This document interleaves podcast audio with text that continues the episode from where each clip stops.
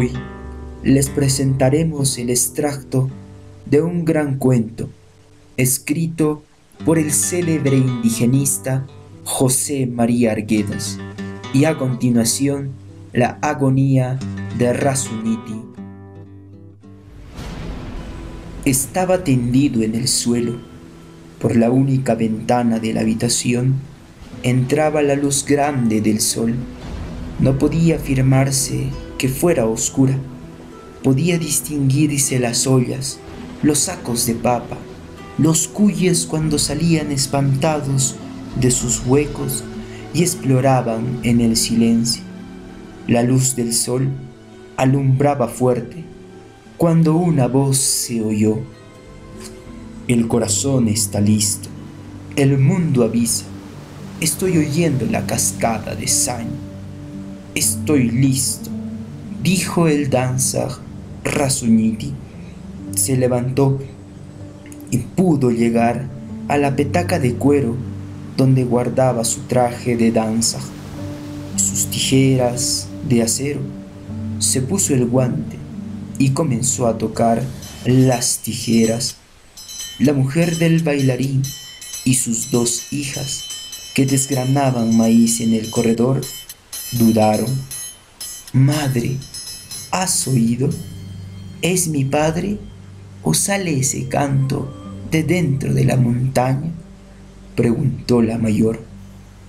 Es tu padre, porque las tijeras sonaron más vivamente, respondió la madre.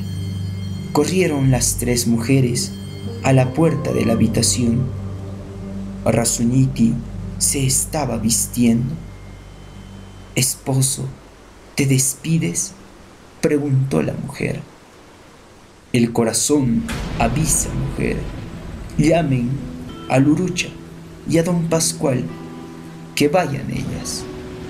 Corrieron a toda prisa las muchachas. La mujer se acercó al marido. El danza, con gran nostalgia, decía, bueno, el guamani está hablando. Me habla directo al pecho. Tú no lo puedes oír. ¿A dónde está el sol? sobre el fuego del sol, en el piso de la habitación, caminan unas moscas negras.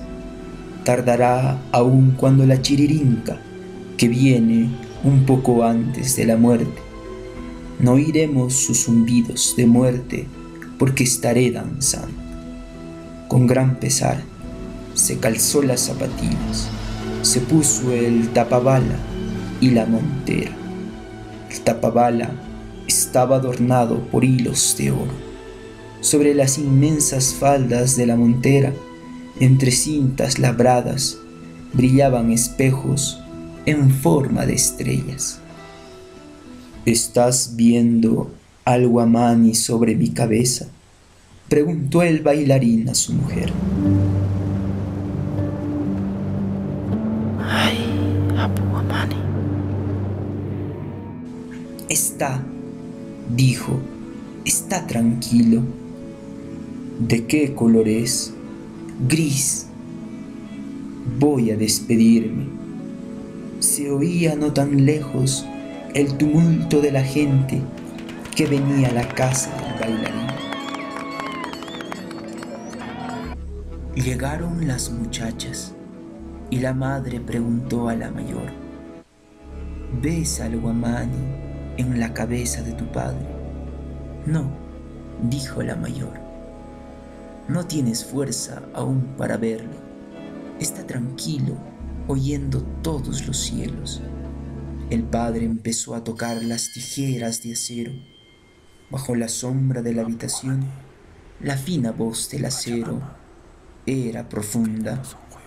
Ante tal espectáculo, la madre pudo fijarse de una cosa le dijo a sus hijas, las tijeras no son manejadas por los dedos de su padre, es el guamani que las hace chocar.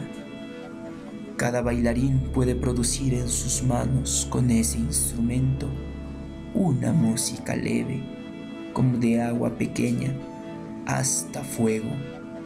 Depende del ritmo y del espíritu que protege al danza. El genio de un danza depende de quien vive en él. El espíritu de una montaña, de un precipicio cuyo silencio es transparente, de una cueva de la que salen toros de oro y condenados que andan de fuego. Rasuniti era hijo de un guamani grande, de una montaña con nieve eterna. Llegó el urucha con sus uñas de acero, así estallar las cuerdas del arpa que seguía don Pascual, el violinista.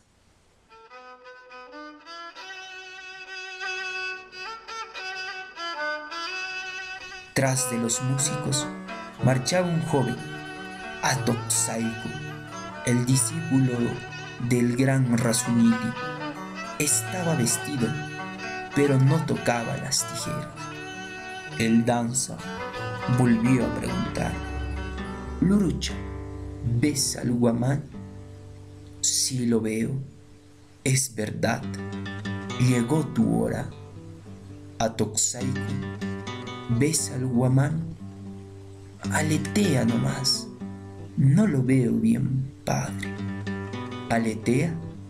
Sí, maestro. Y haciendo el cuchillo en el corazón. Toca lurucha. Rasuniti bailó, tambaleándose un poco. Le quemaban las piernas. Bailó sin hervor casi tranquilo, mientras la gente entraba en la habitación.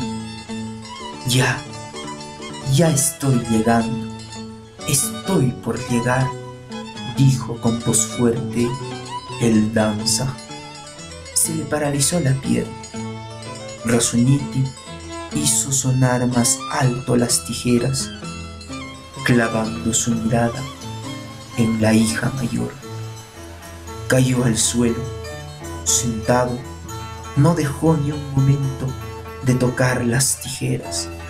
Con la mano izquierda sacudía el pañuelo rojo como un pendón de chichería en los meses de viento. El pequeño público permaneció quieto mientras que Rasuniti agonizaba. Iba moviendo el pañuelo muy tétricamente cayó sin control hasta tocar la tierra.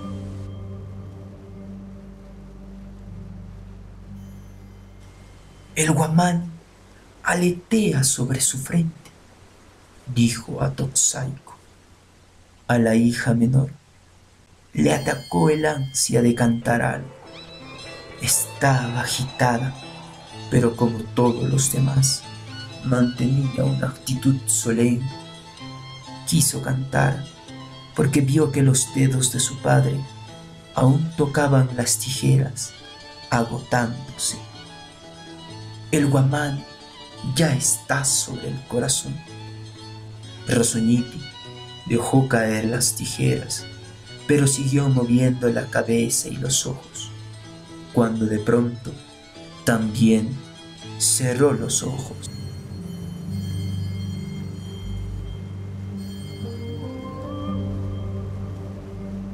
Toxaico saltó junto al cadáver, tocó las tijeras que brillaban. Con voz potente y estruendosa, el nuevo danza dijo, el guamani aquí, en mi cabeza, en mi pecho aleteando. Nadie se movió. Era él, el padre Rasmiti, renacido pero nadie lo veía. Está bien, dijo Lucha. Está bien, Guamani. El Guamani está contento. Enterraremos mañana, al oscurecer, al padre Rasuniti.